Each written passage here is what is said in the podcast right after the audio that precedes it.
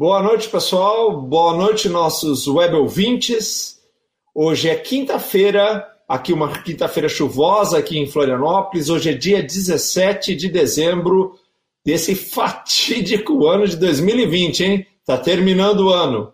E hoje, na verdade, também é um dia muito especial, porque é o nosso trigésimo programa. Exatamente. Estamos fazendo aniversário de 30 programas. E também é um dia especial porque é o nosso último programa desse ano de 2020. E sendo o último programa, como sempre, todos são muito bons, mas o último programa vai ser um programa super especial. Eu sou o Dr. Funchal, esse aqui é a Rádio Web Marcou no Esporte e esse aqui é o nosso programa Marcou Medicina Esportiva. E vocês, como bem sabem, sempre ao meu lado direito talvez do meu lado esquerdo, talvez na frente, bom, não sei, mas sempre ao meu lado eu divido, eu divido o programa e divido os meus microfones com a fisioterapeuta Andresa Garrett, Garrett com dois T's. Seja muito bem-vinda, Andresa. Esse é o nosso último programa do ano. Vamos fazer com que ele seja memorável, né? Então tenha, seja muito bem-vinda, tenha uma boa noite. Boa noite, Funchal. Boa noite a todos os ouvintes. É um grande prazer a gente estar aqui no trigésimo programa, sempre com um convidado muito especial, mas é claro que quem ri por último ri melhor e eu tenho certeza que vai ser um super programa. Ah, com certeza absoluta. E lembrando, viu, Andresa, nós estamos em pelo menos oito plataformas de áudio, então dá para escutar o programa de todas as formas possíveis e imaginárias. Nós estamos no Facebook, que é uma plataforma muito conhecida, o Instagram, depois a gente vai para o IGVT, né? a gente está no Twitter, a gente tem WhatsApp. Quer recordar para nós aí o WhatsApp nosso ou não? Claro, o WhatsApp, as pessoas que são mais tradicionais ainda não querem aderir ao Instagram, ao Facebook, usam o WhatsApp, que isso não tem quem não use, que é o 489-8812-8586. Então, a gente recebe algumas perguntas, sugestões do programa e são sempre muito bem-vindas por esse WhatsApp. Maravilha! E no caso depois, se a pessoa quiser escutar o programa novamente, ou participar, logicamente, ao vivo sempre é importante, mas quer escutar de novo, ou teve um problema e não pôde ver o programa, ele pode assistir depois ou não? Pode, pelo podcast do Marcou no Esporte. Daí sempre tem o título, né, com o nosso convidado. E hoje é, vai estar sempre num dia seguinte, a gente já está no podcast. Exatamente. Então, o Spotify é outra plataforma de áudio muito conhecida. Baixa lá, escuta o podcast, como a Andresa sempre gosta de lembrar, fazendo uma atividade física, que aí não tem problema de perder o nosso programa e poder assistir também. Né, Andresa? Exatamente. Perfeito, Funchal. E aí, Andresa, no, como é que vamos começar esse nosso programa? Quais são as chamadas da saúde da semana desse último programa? Muito bem, vamos trabalhar. Dia 21 de dezembro, nós temos o Dia Nacional do Atleta. E vale lembrar que quem pratica atividade física, quem cuida da sua saúde, da alimentação, é considerado atleta e merece uma homenagem. Maravilha, com certeza absoluta todos os praticantes de atividade física e todos aqueles que gostam de competir também, mesmo de forma recreativa, né? São atletas e são cuidados por nós, né, Andresa? Estão dentro do nosso foco de atenção, né? Das nossas, das nossas metas também, como tratamento, orientação. Então, Perfeito. parabéns a você que é atleta e que faz atividade física. Uhul! E e a gente, na medicina do esporte, na fisioterapia do esporte, é para todos, não é apenas para os atletas de alto nível, como muita gente ainda pensa, não, é só para clubes, também é, mas para quem pratica atividade física, então a gente está para todo mundo. Temos também, no dia 14 a 21 de dezembro, a Semana da Mobilização Nacional da Doação de Medula Óssea, que é tão importante, salva tantas vidas não só para conscientização de novos doadores, mas para quem já está cadastrado atualizar o seu cadastro. É, isso é uma coisa bem importante. Então, a doação de medula óssea, isso aí salva vidas, né? Muitos tratamentos necessitam, né? Tumores do sistema hematopoético precisam disso. Então, é interessante a gente relembrar isso. Às vezes isso é pouco difundido, pouco comentado, mas isso é uma coisa bastante importante. Por isso a gente tem um dia e é sensacional, como você mesmo falou, a pessoa que já tem um cadastro, às vezes precisa renovar esse cadastro, e aí todos os bancos né, e que fazem esse tipo de transplante ficam super satisfeitos. Isso aí, Funchal. E agora vamos para o nosso minuto da saúde bucal com a doutora Camila Pazin. Opa, vamos lá, Camila. Oi, pessoal, tudo bem? Passando aqui hoje para, na verdade, deixar o meu recadinho de agradecimento desse tempo que nós estivemos juntos agora em 2020. Doutor Funchal, Andresa, muito obrigada. Pessoal, a todos vocês que sempre nos acompanham, muito, muito obrigada. Esse ano que foi um ano tão atípico, né, a todos nós, mas que veio para deixar um recado do quanto é importante a prevenção, os cuidados, nós, uh, nós conseguirmos prestar atenção na nossa saúde, tá certo? Que é uma coisa que a gente, sendo da área da saúde, a gente preserva tanto. Então, que o ano que vem seja um ano muito próspero a todos vocês que traga muitas alegrias e que seja repleto de muita saúde. Contem comigo e até mais. Ah, Camila, ah, nós que agradecemos a você, viu? Tem deixado todos os nossos programas sempre mensagens muito boas, muitas dicas de saúde bucal, né? Nós que agradecemos, né, Andresa, a participação dela. Então, a doutora Camila está convidada para o ano que vem continuar aí prestigiando o programa e sempre deixando uma dica que é sempre muito importante e que enriquece aí principalmente a saúde bucal de todo mundo, né, Andresa? Ah, a gente agradece muito a Camila, maravilhosa. E temos também um minuto da, com a nossa nutricionista, que é a Ana Évora. Oi, eu sou a Nébora, sou nutricionista. Hoje a gente chegou no nosso último minuto da saúde de 2020 e também a gente vai entrar numa fase que pode acontecer alguns exageros na alimentação. Então hoje eu vou dar algumas dicas para evitar o mal-estar. Primeira coisa, você deve mastigar muito bem os alimentos. Quando a gente mastiga, a gente melhora a digestão desses alimentos. É, a digestão do carboidrato já inicia na boca, então quando a gente mastiga bem esses alimentos, a gente melhora essa digestão. É, além disso, existem alguns alimentos que contêm substâncias que melhoram a digestão. Um deles, né, por exemplo, o abacaxi e o mamão, que possuem o abacaxi bromelina, o mamão a papaina, que são substâncias que ajudam na digestão de proteína. Além disso, o mel ajuda, na, o mel cru ajuda na digestão, é, o abacate ajuda na digestão de lipídios, a manga na digestão de carboidratos, e você pode consumir também o kefir de leite, que melhora a digestão e também melhora a saúde intestinal. É, o ideal é que você evite os alimentos que você seja intolerante. Você pode também consumir enzimas digestivas para melhorar a digestão.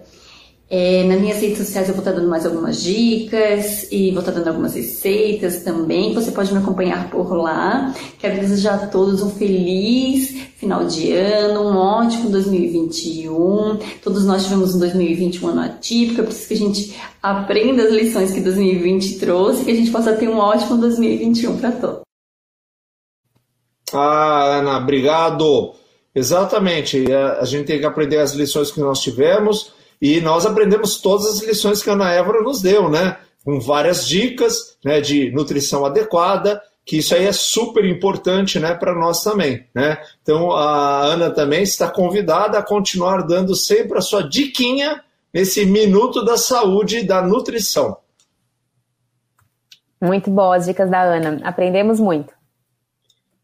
Andresa, quando ele chá Rei de Hao Shenxi. Sei sei Funsha. Ni hao. Ah, Andresa, tu sabe falar chinês também? Olha, Funchal, a gente tem que falar que a gente treinou a semana inteira, né? Mas eu tenho certeza que ninguém vai nos entender. A não ser uma fisioterapeuta que esteja. Não, uma, uma brasileira que esteja na China. Ah, com certeza. É, eu não falo nada de chinês, isso aí é tudo no Google Translator que, que, a gente, que eu peguei, mas de verdade é interessante a gente ver uma língua completamente diferente, costumes bem diferentes. Já tive a oportunidade aí à China e realmente é um mundo à parte ao nosso, né? E esse realmente. dia de hoje nós vamos fechar então esse nosso programa com chave de ouro. Uh, nós vamos ter uma convidada super, super especial. Você vai gostar bastante, viu, Andresa? Porque é uma fisioterapeuta, né? Então, é, você vai gostar porque é fisioterapeuta, é uma mulher, você também gosta, então aí, ó, pra gente empoderar as mulheres, mas não, ela não precisa nada disso, viu? Porque ela, na verdade, é uma fisioterapeuta com uma formação fantástica, é a doutora Caterine Ferro Moura Franco, que é doutora em fisioterapia, é, fisioterapia pela Unicid, especializada em fisioterapia músculo-esquelética pela Santa Casa de Misericórdia de São Paulo, da qual eu sou egresso. Você sabe, né, Andresa? Eu fiz o pavilhão Fernandinho Simons, sobrevivi ao pavilhão, né? E de, da onde eu, na verdade, aprendi tudo de ortopedia, né? Ela é sócia especialista em fisioterapia esportiva pela SONAF e pela Brafito, que são as duas entidades fortes aí da fisioterapia brasileira, né? E ela é fisioterapeuta na China, viu? No time de futebol feminino Shangchun Dazahong. Não sei se falei certo, mas ela vai me, me corrigir. Fisioterapeuta da seleção brasileira de futebol, aliás, que jogou agora outro dia e deu um show, viu? Matou o Equador. Olha, muito bem-vindo, Caderine. Seja muito bem-vindo ao nosso programa de fechamento do ano de 2020. E eu espero, como sempre, que seja um programa muito bom para todos nós. Ah, boa noite a todos. Eu estou muito feliz e honrada de estar aqui hoje com vocês. Muito obrigada pelo convite. Caterine Ferro, o próprio nome já diz, né? Tem que ser de ferro mesmo para conseguir Tá na China, com futebol, tem uma carreira, né, um, tanta, tanta titulação importante que a gente sabe que é com muito mérito e muita garra, muito ferro mesmo para a gente conseguir tudo isso. Então, gostaria que você se apresentasse para os nossos ouvintes, falasse um pouquinho da tua carreira, né, um resumidamente dessa trajetória até hoje. Certo, obrigada, Andressa. Então, é, como o doutor Funchal já falou muito bem, né, eu sou fisioterapeuta, eu sou alagoana, é, me formei aqui em Alagoas, é, fui para São Paulo, tive a honra de fazer a minha especialização na Santa Casa, como o Dr. Funchal falou, para mim também aconteceu isso, eu aprendi a ser fisioterapeuta na Santa Casa, né, que eu levo para mim, assim, com, com muito amor. É, e participo da SONAF. Atualmente eu sou é, membro da comissão de futebol da SONAF, é, a primeira mulher né, participando dessa comissão. E trabalho com futebol feminino já há alguns anos, há cinco anos, né? Tive a honra de participar de uma Copa do Mundo, né? Que foi a Copa do Mundo do ano passado. É, e agora estou nessa é, nesse desafio, né? Enorme que é trabalhar no futebol chinês, no futebol feminino chinês. E estou aqui. Fiz meu doutorado também em São Paulo, só que aí no doutorado eu fugi um pouquinho da área esportiva, acabei entrando na área da dor crônica. É, e eu acho que isso me deu bastante é, ferramenta também para trabalhar com os atletas. Então, é basicamente isso. Bem legal. É, basicamente isso, como se fosse pouca coisa. É muita coisa, né? A gente já teve a oportunidade aqui ter no nosso programa várias pessoas envolvidas com o futebol feminino, como a doutora Flávia Guimarães, a doutora Vanessa de Ribeiro, certo? Nós já tivemos aqui até o doutor Marco Aurélio Cunha falando do futebol feminino, falando do crescimento do futebol feminino. E agora nós temos você, que também é uma especialista nisso. A gente queria que você falasse um pouco. O que está acontecendo com o futebol feminino no Brasil? Realmente está crescendo? Nós tivemos agora a final do Campeonato Brasileiro, viu? Você torce para o CSA ou para o CRB? Eu torço para o CRB. CRB. Então, mas o Havaí jogou a final com o Corinthians, né? Então, final, a primeira final do Campeonato Brasileiro, com, com transmissão por, pelo, pelo Sport TV, né? Que é, logicamente, um crescimento, né? Uma coisa bastante importante ali. Que, como é que você vê o crescimento aí do futebol? E, obviamente, com o crescimento existe a necessidade de aumento das lesões e do, dos profissionais que cuidam das atletas, né? Isso. Ah, eu, vejo um crescimento é, fantástico, né? Esse crescimento ele tem sido exponencial. Eu acredito que a Copa do Mundo ela aumentou muito a visibilidade do futebol feminino, né? É, eu acredito que as pessoas, é, pelo fato de, ser, de, ter sido televisionado, as pessoas começaram a assistir, a se empolgar mais com o futebol feminino. Então, no decorrer do ano, a gente teve vários campeonatos, a gente teve várias pessoas é, começando a acompanhar o futebol feminino, não só a seleção, mas os times, né? Então, eu acho que a tendência é esse futebol feminino crescer cada vez mais e, e, as pessoas, as meninas, serem mais estimuladas a entrar no futebol, né, desde cedo, assim como os meninos são. Assim como, né, essa, essa, esse estímulo está refletido na, no aumento dos campeonatos, né, e aí, como você falou, com certeza, é, aumentando-se os campeonatos, aumentando-se a quantidade de jogos, é, a tendência é aumentar o número de lesões, né? Isso aí aumenta a necessidade de mais cuidado, né? De, trabalho, de um trabalho de prevenção mais aprofundado. E aí eu acho que é uma, um momento muito bom para fisioterapeuta esportivo, né? Para profissional que lida com esse tipo de atleta. Eu acho que é um momento muito bom para o futebol feminino. Maravilha. E nessa questão dessa visibilidade aumentando, as lesões aumentando, que o doutor Funchal deu uma puxada, que, que a gente poderia falar assim que tem de diferente da mulher, né, do futebol para o homem e nessa questão das lesões? Então, é, basicamente, a, a, os principais tipos de lesões eles são é, comuns, tanto no futebol feminino como no futebol masculino. Então, o principal tipo de lesão que mais acomete jogadores de futebol são as lesões musculares. Isso acontece tanto no homem quanto na mulher. Mas a mulher, em é, muitos estudos têm mostrado que a mulher tem uma quantidade maior de entorses. Né? Então, enquanto que em alguns estudos as mulheres, é, a segunda lesão mais comum em mulheres são as entorses, em alguns estudos até a, o primeiro tipo de lesão são as entorses, nos homens são as contusões.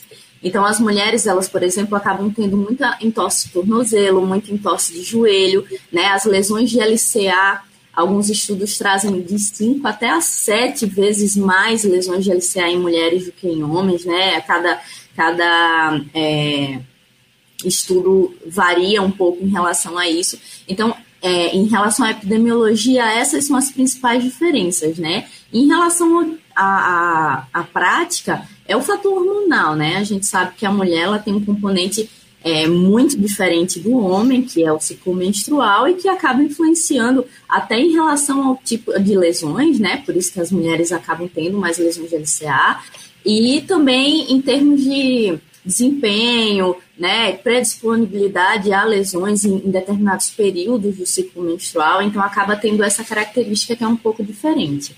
Mas em geral, não muda-se tanto assim. É, isso é bastante interessante e aqui até vou recordar um, um, fato aí que talvez você não saiba, mas uh, é legal. Uh, o nosso produtor, ele tem em casa uma super jogadora, viu? Ele tem a Nath, né? Que, que aparece direto aí na televisão, no, no Sport TV, na ESPN, em programas do, do Globo Esporte, jogando futebol, vai jogar agora o Sub-14, né? O Fabiano pode até me corrigir. E ela, na verdade, tem uma habilidade muito grande, como várias outras meninas, né? Eu tive a oportunidade agora de ver o último jogo da seleção brasileira e a gente vê realmente a qualidade do nosso time, como as meninas jogam, jogam tecnicamente é, super bem e até é, superior às jogadoras da América, da América do Sul. Isso me lembra, viu? Você que é menina, você, isso me lembra quando eu era garoto e eu adorava assistir os jogos da seleção brasileira. E quando ia jogar com times como Equador, é, Chile, é, Venezuela, eu não tinha dúvida de que ia vencer. Eu, a, na verdade, a minha dúvida era de quanto ia vencer, né? E a gente viu isso no jogo do Equador. Foi um massacre terrível, até por uma questão técnica, né? Isso, é claro, eu vou falar com você, é uma questão interessante que eu vejo.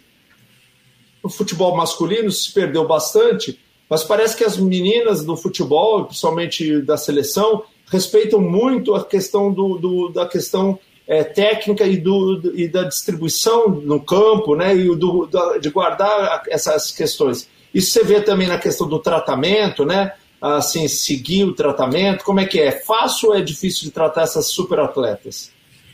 Não, elas são fantásticas, assim, elas seguem realmente o que a gente fala, é, lidar com elas no dia a dia é uma coisa fantástica, é, até em termos de relação interpessoal mesmo, sabe? Com todas elas, você é, é, aquela coisa, você olha aquela atleta que você admira e diz, meu Deus, e aí você tá com ela e ela tá ali, sabe? É, te respeita, respeita a tua opinião, segue o que você fala. Então, trabalhar com as meninas é uma coisa fantástica. Eu adoro. Muito ah, bom. bacana. E a gente está agora, né, falando o tempo inteiro de vacina para Covid, e vamos falar então de vacina das lesões musculoesqueléticas. O que, que a gente tem, né, o FIFA Eleven, o que, que vocês têm usado na seleção, um pouco aí na China, nessa prevenção de lesões musculoesqueléticas que a gente trabalha? É, em termos de. A, a, gente fala assim que protocolos como o FIFA Eleven, eles são exatamente isso, é uma vacina que eles servem para você fazer meio que com todo mundo. É, ah, na dúvida você faz. Né? Então, os estudos eles têm mostrado uma efetividade desse protocolo, mas a gente vê que, às vezes, no dia a dia, a implementação dele é um pouco difícil, né? Ele é um pouco grande, ele é um pouco difícil de implementar. É, na minha opinião, o, e, e, assim, alguns estudos têm mostrado isso, que trabalhar um, uma estratégia preventiva individualizada, ela acaba sendo mais eficaz, né? Tem até um estudo recente que mostra que atletas categorizadas como tendo maior risco de lesão, elas se beneficiam muito mais de um programa preventivo do que aquelas categorizadas em baixo risco.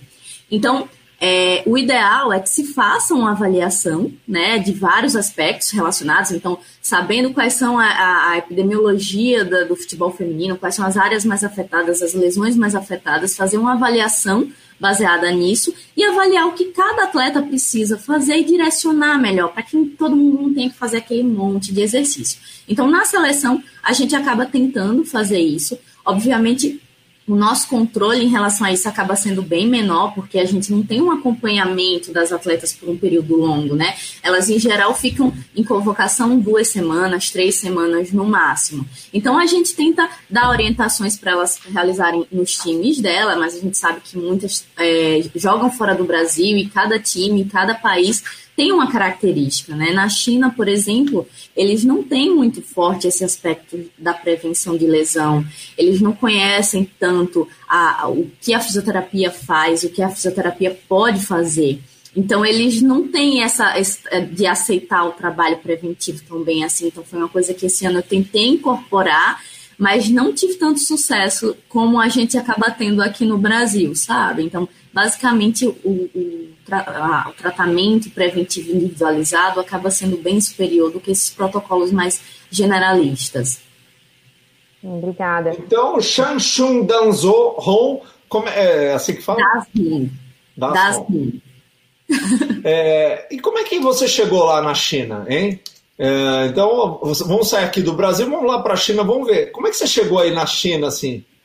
Então, é, a, eu na seleção, né, conheci a Rafaele Souza, né, que é a, que é a zagueira da seleção, e ela joga nesse time, né, e, e o, esse clube não tinha fisioterapeuta, na verdade, é, a maioria dos clubes de futebol feminino chineses não tem fisioterapeuta, e aí ela já está nesse clube há bastante tempo, acho, acredito que é o quinto ano dela lá, e aí ela renovou o contrato, ela disse, não, eu quero um físio, ela ano passado lesionou, né, teve uma lesão de LCA, recuperou e tudo mais, e ela disse assim: eu, é, eu acho importante ter um físio, gostaria que tivesse um físio aqui, eles aceitaram. E aí ela me perguntou, eu topei e a gente aceitou esse desafio.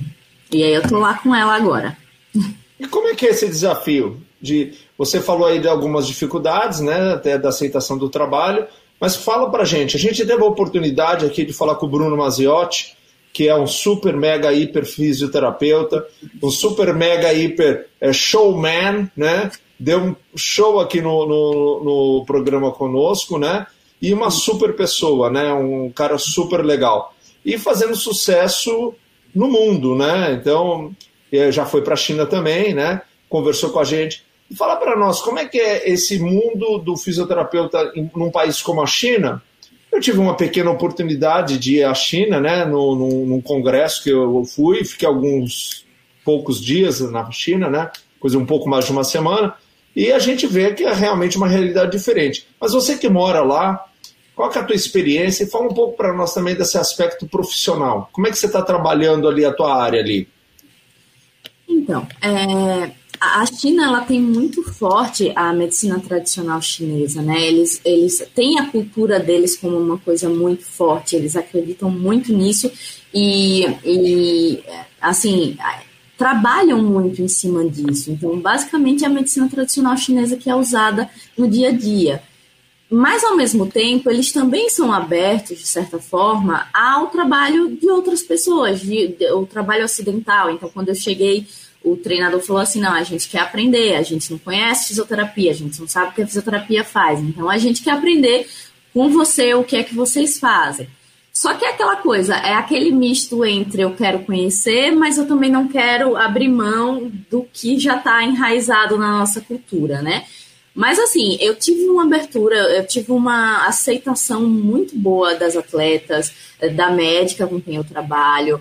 É, a gente criou uma relação até muito mais fácil do que eu imaginei que seria, sabe? Eu achei que ia, que ia ser muito difícil, por exemplo, a barreira da linguagem que eu não falo de nada de chinês, você falou melhor que eu aí no começo da, da, da abertura. Aí.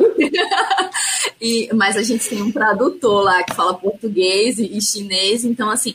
Mas eu, eu percebi que essa parte acabou sendo a mais fácil de lidar, né?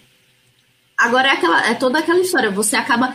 Então, por lá não ter essa, essa parte forte, a fisioterapia, esse conhecimento, você acaba tendo algumas barreiras, como eu falei, da implementação de um trabalho preventivo, da implementação de uma avaliação pré-temporada, por exemplo, da, da crença que eles têm em relação à carga de treinamento, sabe, em termos de controle de carga, que eles acreditam que quanto mais se treina, melhor.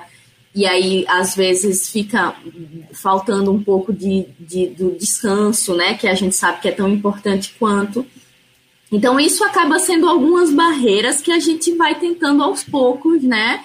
É, driblar, né? Só que, e aí, associado a isso, eu fui justamente num ano de Covid, onde mudou tudo. Então, campeonato, é, os campeonatos, alguns foram cancelados, a gente passou meses só treinando. Aí, o campeonato entrou, que era em um ano, ele foi resumido em dois meses, com jogos a cada dois dias. Então, assim, esse ano foi um ano bem atípico, eu acho, assim, pelo que eu vi, o que as meninas conversavam, né? E aí eu acho que as dificuldades maiores foram essas. Espero que esse ano, com a vacina, né, com a saída da vacina, a gente melhore e consiga ter um campeonato mais fluido, mais normal. Catarina, e tu estás aí há quanto tempo na China? Então, eu fui esse ano, é, eu fui em março, no começo de março, e voltei agora em novembro. Então, eu passei oito meses lá. E aí, ano que vem, eu volto e passo o ano inteiro também, até então, né? O meu contrato é de dois anos. Uhum. E podias falar para a gente um pouquinho como é que tá essa questão do Covid lá, vacina, porque é meio fechado essas informações aqui para a gente no Brasil. Não sei se pode contar. Não, então, em relação ao Covid, a, a China, eu, eu fiquei impressionada com a capacidade que eles têm de contenção, sabe? Eles são muito organizados, eles são muito preocupados eu acho que talvez essa, essa seja a maior diferença. Eles têm muito medo do vírus. Eu acho que um, um dos problemas que a gente encontra aqui é que muita gente parece que não tem, né? E aí, por causa disso, eles são muito específicos em, tipo, começou um, dois, três casos, eles já vão lá, já fazem um lockdown na cidade para que o vírus não se espalhe realmente não se espalha. Entendeu? Então, a, a situação está muito controlada. Quando eu saí de lá, é, tinham pouquíssimos casos. A minha cidade teve pouquíssimos casos o ano inteiro. É, durante o campeonato, por exemplo, eles fecharam o campeonato, ninguém podia. A gente foi para um CT, todo mundo ficou preso durante dois meses, ninguém podia sair para nada.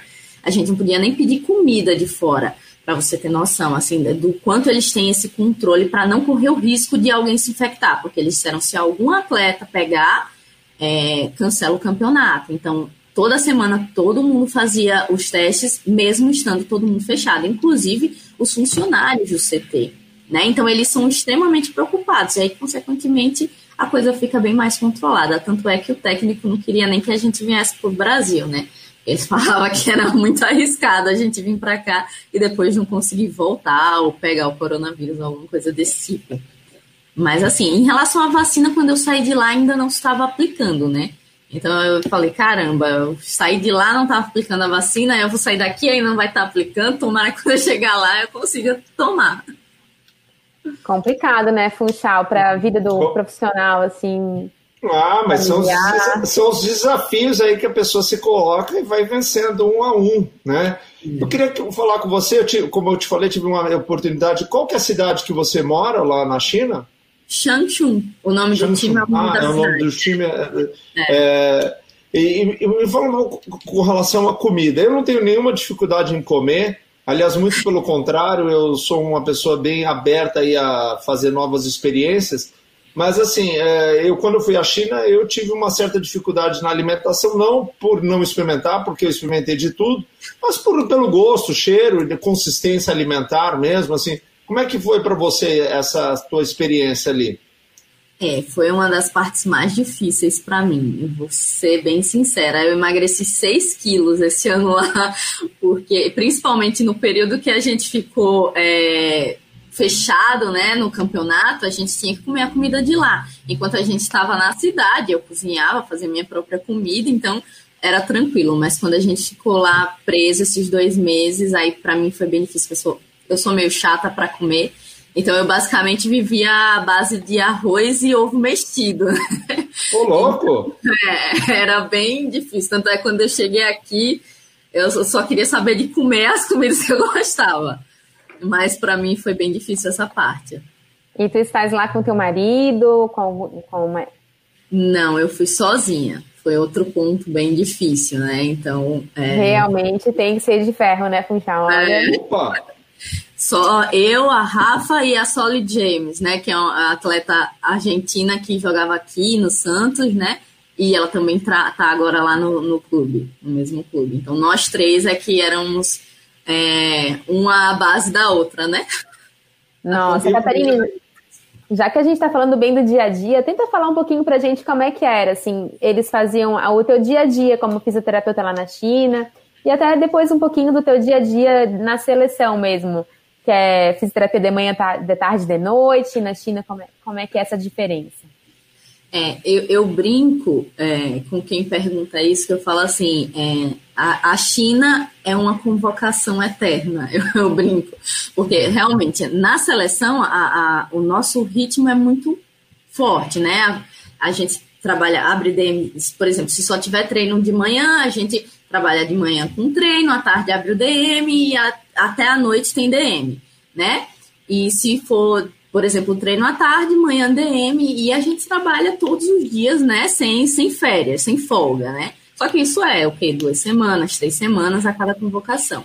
Lá na China funciona basicamente da mesma forma. Por quê? Esse ano, pelo menos, funcionou dessa forma.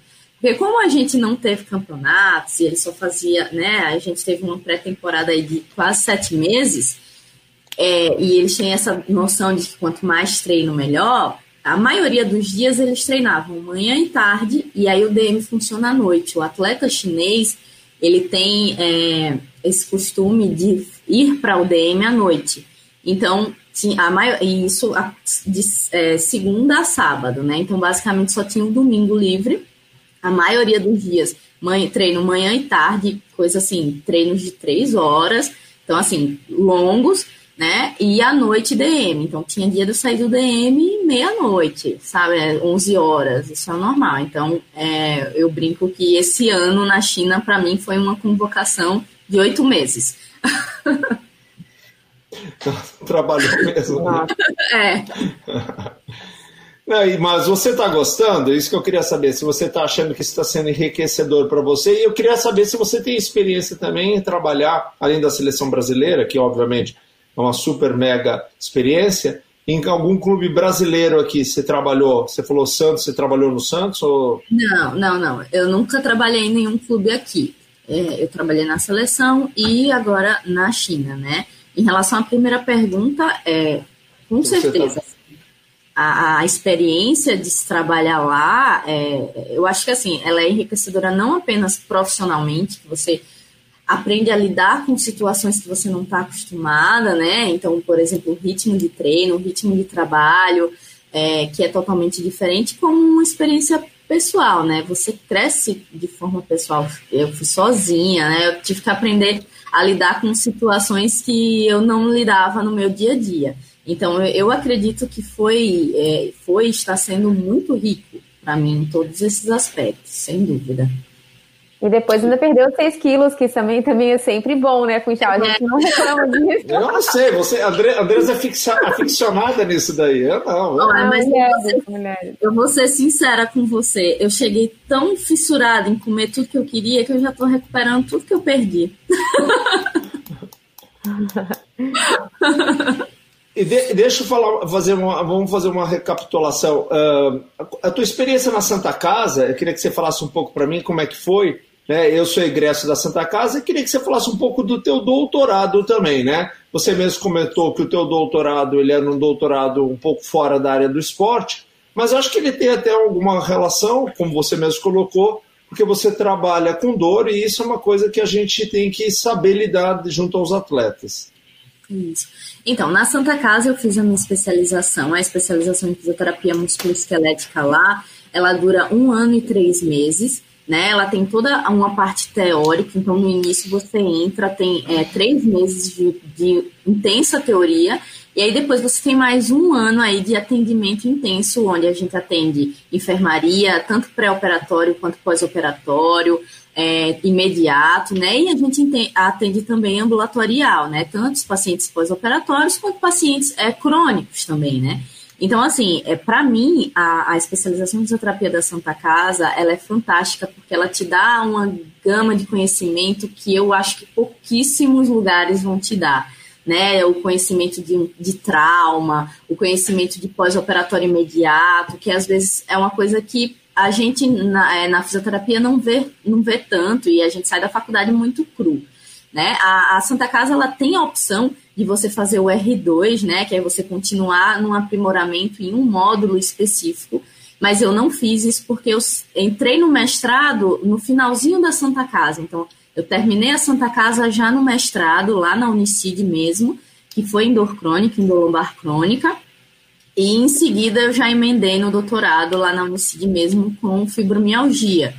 Então, é, eu trabalhei é, exercícios, eu avaliei é, duas formas diferentes de exercício em pacientes com fibromialgia, que é o Pilates e o exercício aeróbico.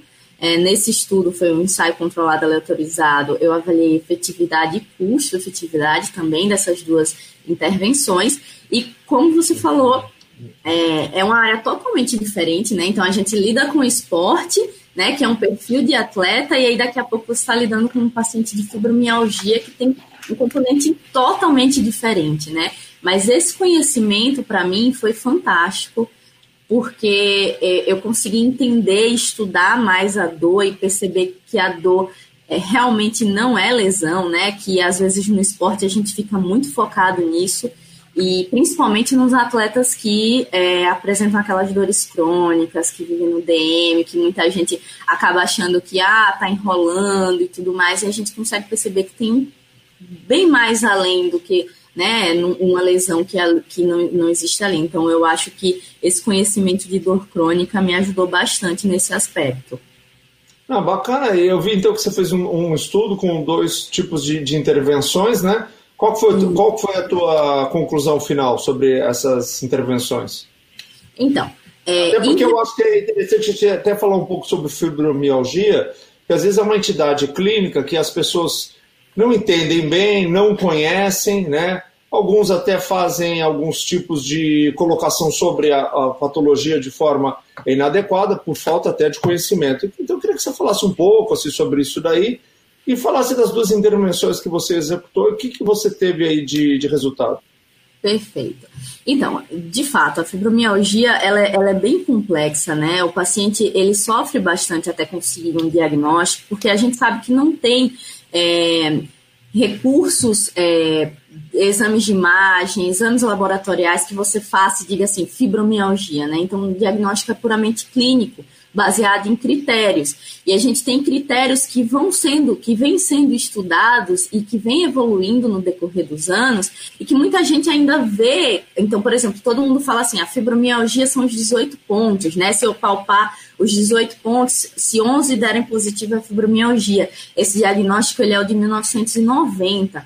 Desde de lá já foi atualizado, a gente tem um diagnóstico de 2016 que nem usa mais os pontos, né? Que tem vários outros aspectos relacionados à fibromialgia, como déficit de sono, né? É, fadiga, déficit cognitivo, então que leva em consideração vários outros aspectos. Então, atualmente, a literatura traz que para esses pacientes o melhor é o exercício físico né? O tratamento chave para esse paciente é o exercício físico. E o que tem de mais evidência é o exercício aeróbico e os exercícios de fortalecimento muscular. São que os estudos, é, são os que os trabalhos mais estudam, que têm uma evidência mais forte.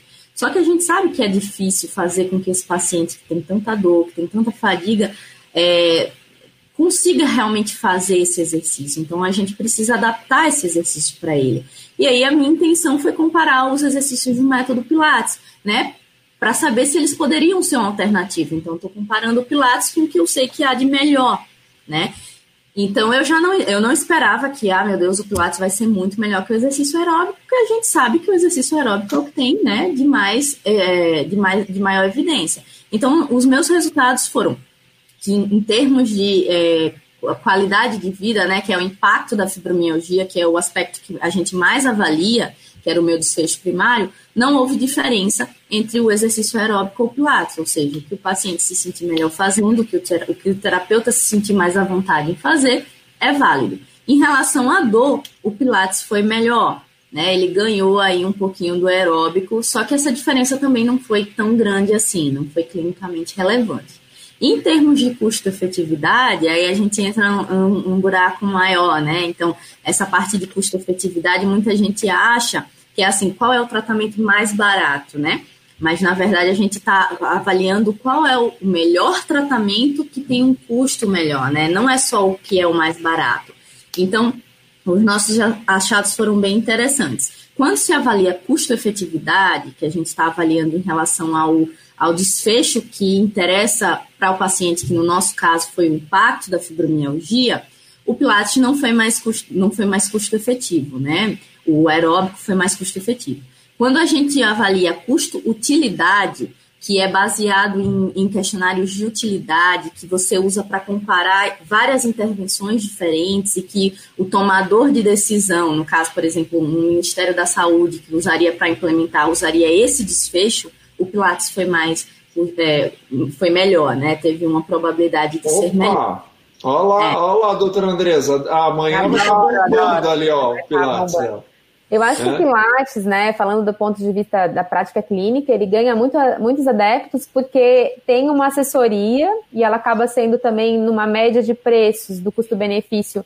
Às vezes tem um profissional, um fisioterapeuta para dois pacientes, é mais barato que o, que o e tá, sendo assessorado, né, é mais barato que o personal e está sendo assessorado é, do que fazer uma caminhada sozinho, o paciente também pelo lado psicológico, tem uma correção, né, do que ele fazer algum aeróbico sem essa coordenação de um profissional da saúde, um fisioterapeuta, educador físico. Não sei se estou certa, doutora Caterine, mas é. na o prática Pilates, é muito isso. É, o Pilates, ele cresce os olhos, né? Os, muitos pacientes. É, é, uma fisioterapia, né? O Pilates feito pelo fisioterapeuta é uma fisioterapia que não é tão chata, né? Muita gente acha que às vezes a fisioterapia é chata. Então, muita gente gosta de fazer o Pilates. Então, é, eu acho que em termos de tratamento da fibromialgia, a literatura mostra que exercícios eles são bons e não tem muita superioridade de um exercício comparado a outro. Então, o objetivo é você fazer com que o paciente tenha uma aderência a esse exercício. E para que isso aconteça, ele precisa se sentir bem fazendo. Então, quanto mais opções que a gente tiver de, de exercício que a gente saiba que funciona, melhor, ao meu ver. Né? Então, ah, e, e você chegou a fazer a intervenção disso com o tênis ou não? Com o tênis, não. Infelizmente, não. Você gosta de tênis ou não? Ah, eu acho, eu, eu gosto bastante. O meu pai é fissurado em tênis. Quando eu era criança, ele tentou me fazer jogar tênis, mas não deu muito certo, porque eu não sou muito. Embora eu ame esportes, assistir esportes e trabalhar com esporte, eu não sou uma pessoa que pratica muito esporte. Então, mas o meu pai ama tênis. Ah, então ele vai gostar muito, viu? Porque a gente vai escutar uma dica de tênis no Papo de Tenista com um profissional, um ex-profissional. Tá tentando voltar, né? Porque foi jogar agora no torneio no final de semana, aí tá tentando voltar. O Márcio Carlson, que foi tenista profissional, catarinense, brilhou aí nas quadras do mundo e sempre está aqui conosco aí dando um papinho dando uma dica. Então, teu pai pode assistir depois o Márcio Calço. Vou falar para ele. Papo de tenista no Minuto do Tênis. Pessoal, encerrando mais um ano, um ano atípico, um ano difícil que exigiu demais de todos nós. Uh, com a pandemia, torneios cancelados, suspensos e com o retorno dos, dos torneios, os jogos sem público. Uma situação totalmente anormal do que nós estamos acostumados a viver nos torneios de tênis. O que salvou o ano foram os torneios em dinheiro, torneios que só pagam a premiação e não valem pontos para o ranking da ATP ou WTA. Isso conseguiu manter os, os tenistas no foco das competições, com ritmo de jogo e ainda recebendo algum dinheiro para poder se manter durante o ano 2020, aguardando a temporada de 2021. Enfim, carregamos muita experiência desse ano 2020, eh, que 2021 seja um ano muito melhor para todos nós. Eh, Funchal e Garrete, muito obrigado por, por me receber no programa de vocês, sabendo que esse é o último do ano. É, aproveito já para desejar aqui um Feliz Natal e um 2021 repleto de coisas boas para todo mundo. Muito tênis, muita saúde e até a próxima. Esse aí é Márcio Calço, com o Minuto do Tênis, papo de tenista. Joga muito, viu? Tem um, tem um forehand pesadíssimo, não é fácil não de treinar com ele.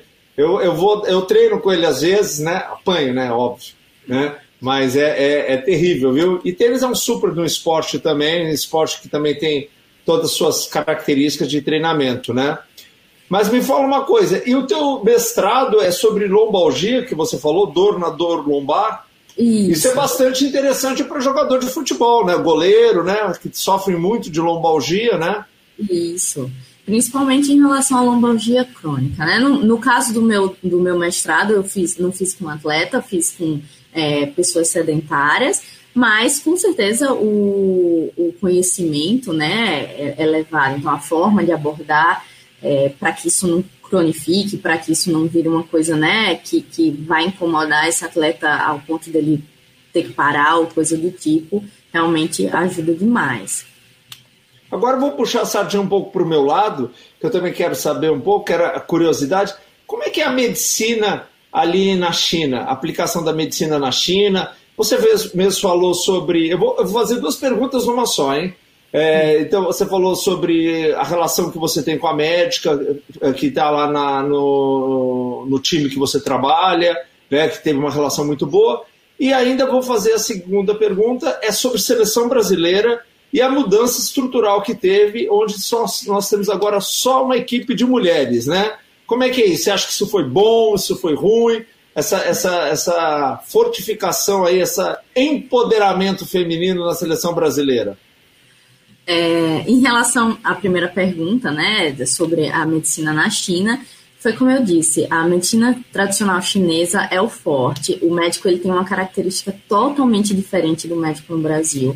É, então, basicamente, na China, o médico ele tem uma função muito mais de fa fazer acupuntura, fazer, é ela que faz a acupuntura, ela que faz massagem, entendeu? Então, todos esses aspectos relacionados à medicina tradicional chinesa é responsabilidade do médico.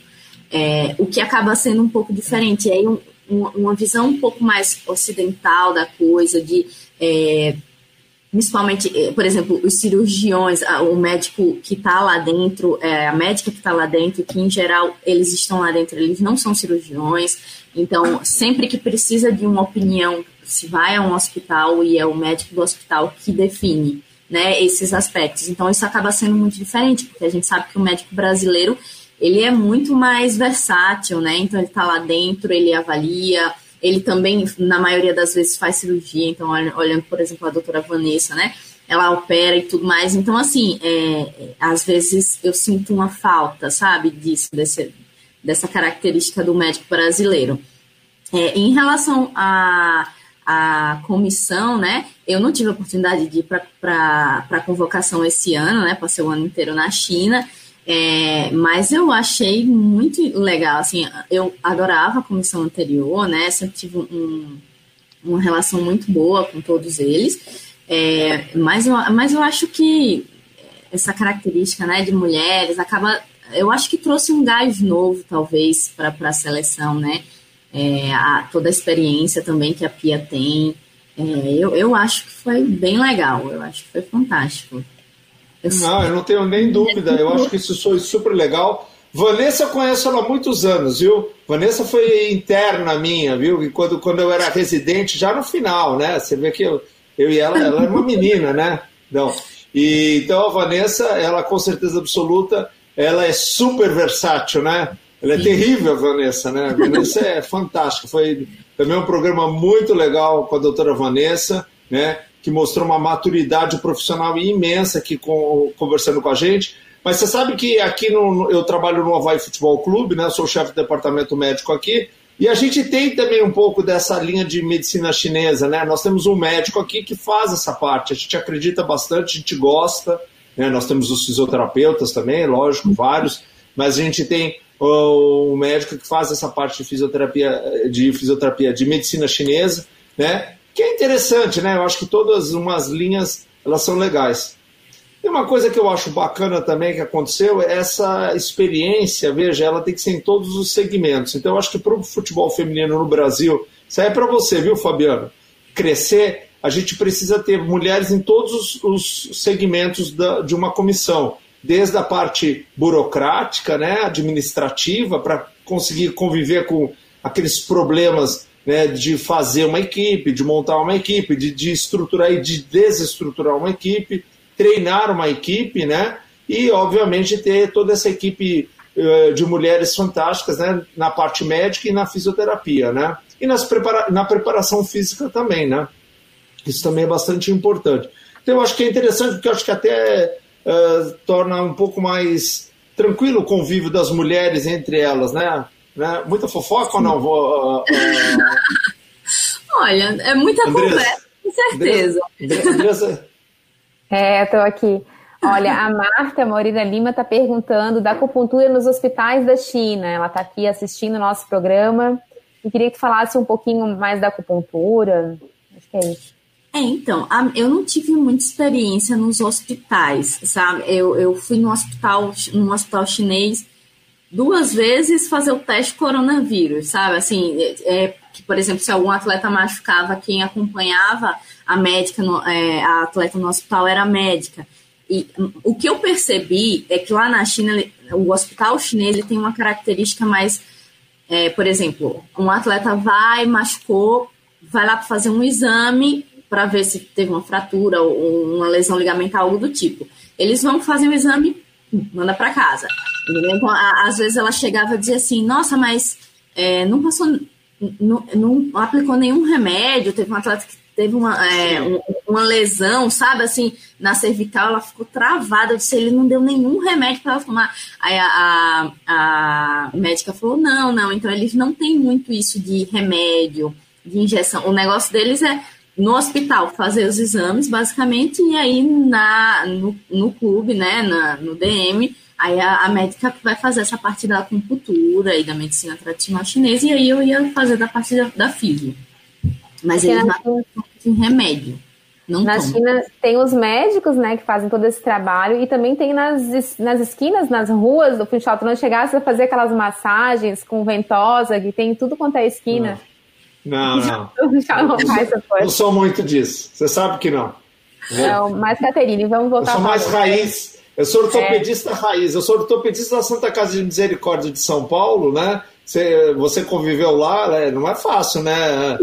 É, Caterine, lá o ortopedia lá canta, né? Eu sou, é. eu sou ortopedista raiz. É, raiz, caule e folhas, né? Punchal, assim.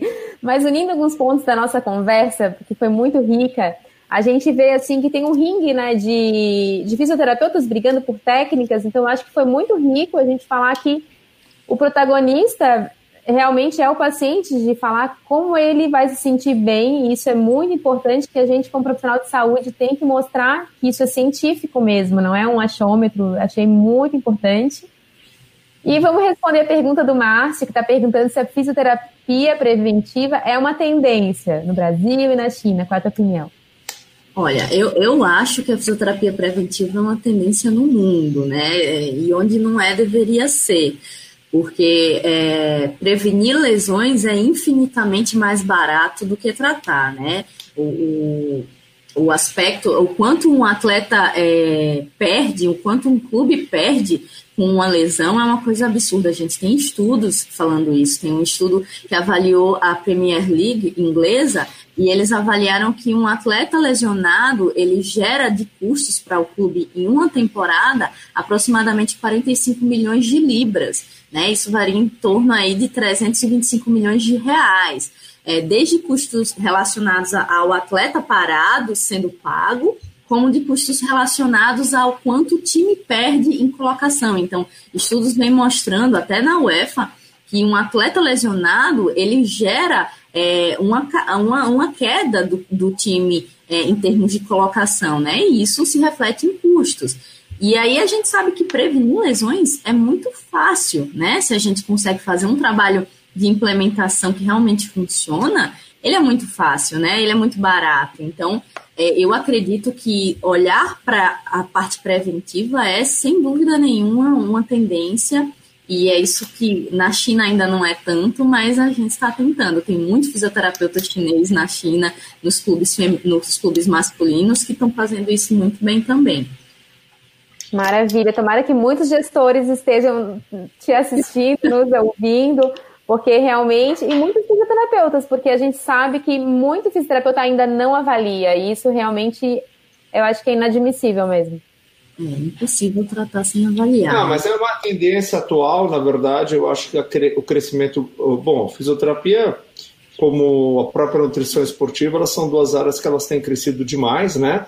E existe uma tendência muito grande de existir, até para próprias mulheres, uh, um espaço muito grande na fisioterapia, esportiva no Brasil, até porque pela obrigação da própria FIFA, junto à CBF, da constituição de clubes de futebol feminino, como agora nós tivemos o Campeonato Brasileiro que eu comentei com vocês no começo, mas os próprios os próximos passos é uma obrigatoriedade de ter. E obviamente naturalmente eu acredito que há de se constituir equipes próprias para isso daí como está acontecendo ali na China, né? Como acontece na seleção brasileira, né? E vai acontecer nos clubes do, do país afora, aqui no Brasil, né? Quem sabe você seja a fisioterapeuta do CRB. é, vamos ver. Uma hora vai ter que voltar, né, Caterine? É, é o que a minha mãe quer, né? Ela brinca que cada ano que passa eu fico mais longe. Não, mas é isso aí. É uma, é, uma, é, uma, é uma experiência bem interessante. Eu queria só que se você, eu sei que até a Andresa já vai me cortar, mas rapidinho aqui, ó, que a gente já está quase no final. E quando opera, como é que é a, não sei se vocês tiveram essa experiência de uma atleta que teve uma lesão e necessitou de um tratamento cirúrgico, como é que é isso? A indicação, então, é do hospital, do médico que atende e vocês fazem a condução? Como é que é essa relação? Filho? Ela vem para o Brasil e opera? Como é que é? Não, então, no caso de um atleta da seleção que vocês estão perguntando? Não, de uma forma geral, eu perguntaria para você assim, como é que foi a tua, tua experiência em relação a isso? Certo. Em relação, às, por exemplo, às atletas da seleção, é, muitas delas vêm operar no Brasil até por se sentir mais confiantes e até fazer a, a parte de, de, de, reabilitação no Brasil. Em relação à China, é o médico do hospital quem define, na maioria das vezes, se vai operar, se não vai operar, e o técnico que tem que bater o martelo, que isso acaba sendo, né? Normalmente aqui, o, o médico que diz, ó, precisa operar, e o técnico meio que tá, aceita, né? Lá não, lá o, o técnico tem que dizer se pode ou não. E é, elas fazem a cirurgia, e aí o que era que acontecia? Por exemplo, eu cheguei lá, a capitã do time, ela tinha feito uma cirurgia de LCA, ela tinha lesionado em janeiro, eu cheguei em março, fui para a cidade em abril, ela estava na cidade, não estava, porque as meninas estavam treinando em outro lugar, porque lá Changchun é extremamente frio, a gente fica com menos, até chega até menos 25 graus no inverno, então todo mundo sai de lá para treinar em outros lugares mais quentes. E aí, quando eu cheguei lá, ela estava quatro meses de pós-operatório e nunca tinha feito nada de fisioterapia. Isso, para mim, foi uma né, surpresa, porque a gente não vê isso nunca no Brasil, um atleta né, que, que não fez fisioterapia. E aí, eu que fiz, eu que conduzi toda a parte de reabilitação dessa atleta, e ela voltou com uns nove meses lá, né, que hoje em dia a gente preconiza. É, evoluiu até melhor do que eu imaginei que ela iria evoluir. E aí tiveram, teve outra atleta que lesionou no campeonato, também o LCA, e fez a cirurgia, e a gente que está conduzindo. Então, elas fazem a cirurgia e a gente conduz no clube. Como acontece aqui também, né? Só que antes de eu chegar, elas não faziam física. E aí ficava na acupuntura também, na massagem também, que a gente sabe que precisa de um pouco mais, uma reabilitação de LCA, por exemplo. E as Legal. cirurgias elas fazem onde? Eu falei rindo, mas era, era uma pergunta séria. É, elas, elas fazem na China mesmo? Sim, sim, elas, é, muitas delas operam na China. Então, por exemplo, no caso da, da, da atleta que se machucou, ela foi para Pequim eu, e fez a, a, cirurgia em Pequim. Teve um atleta que fez a cirurgia dela em, na Alemanha, mas em geral elas operam na China mesmo. Mas aí elas vão para Pequim. Nossos pais, né, mais preparados. Excelente. Mais alguma pergunta, Funchal? Acho que eu não posso, né? É, acho que eu também tenho várias, Caterine, mas foi muito bom, foi maravilhoso pra gente. Fiquei muito feliz de estar aqui contigo. Ainda mais que estás aí nas suas férias, né? Disponibilizando esse tempo aqui com a gente, que foi precioso. E para agradecer o nosso teu tempo aqui com a gente, para tu lembrar do Marcou no Esporte, Medicina Esportiva, vais receber agora no teu WhatsApp um retrato animado, que é tipo uma caricatura. Do um artista que é o Luiz Felipe Funchal, que tem o YouTube Coisas de Gênios, que é o filho do Dr. Funchal, que prepara as nossas artes aqui. Espero que tu goste, use e tudo mais. Ah, com certeza, adorei. A gente que te agradece, viu, o tempo, como a Andresa falou, né? Tá nas suas férias ali, descansando, daqui a pouco você está voltando para a China para trabalhar novamente, né? E para nós foi um super legal. Primeiro, porque você trouxe toda essa tua experiência, que é fantástica, né? É, até eu te digo para aproveitar bastante mesmo. Experiência como essa daí é uma vez só, entendeu? E com certeza, se for o caso, né? Como você mesmo falou da nossa jogadora que joga cinco anos lá, quem sabe você fique cinco anos também, né? Ou se não, que você volte para fortalecer a fisioterapia feminina e esportiva e do futebol brasileiro, que está crescendo muito, né? A gente vê pela nossa seleção pelo Campeonato Brasileiro, pelas campeãs do Corinthians, né? As vice-campeãs que são as jogadoras do Havaí Futebol Clube, né? Que foram muito bem também no campeonato. E várias outras aí que estão jogando. Futuramente nós vamos ter a Nath na seleção brasileira, né? Que é a filha do Fabiano. Então a gente só pode te agradecer porque esse aqui também é o nosso último programa do ano. Então, como eu te prometi, viu, Andresa? Fechamos com chave de ouro. Chave de ouro, adorei. Obrigada, Caterine, por trazer o teu conhecimento, a tua luz aqui. Obrigada, Funchal, pelos 30 programas, pela parceria, pela paciência comigo. Obrigada, Fabiano, que está aí no fundo dos bastidores, também por tudo, por tudo que tu fizeste pela gente. E um Feliz Natal para todo mundo, tá bom? Com certeza. Obrigada. Então, ah, nós que agradecemos, porque hoje é quinta-feira, 17 de dezembro do ano de 2020. Esse ano que não foi um ano fácil, foi um ano bastante difícil para nós, mas nós conseguimos driblar todas as nossas dificuldades e executamos 30 programas aqui. Aqui nessa rádio web, rádio interativa, uma rádio moderna, uma rádio diferente a rádio marcou no esporte e esse aqui é o nosso programa, meu, doutor Funchal, e da fisioterapeuta Andresa Garretti, com dois T's. Nós agradecemos muito a vocês.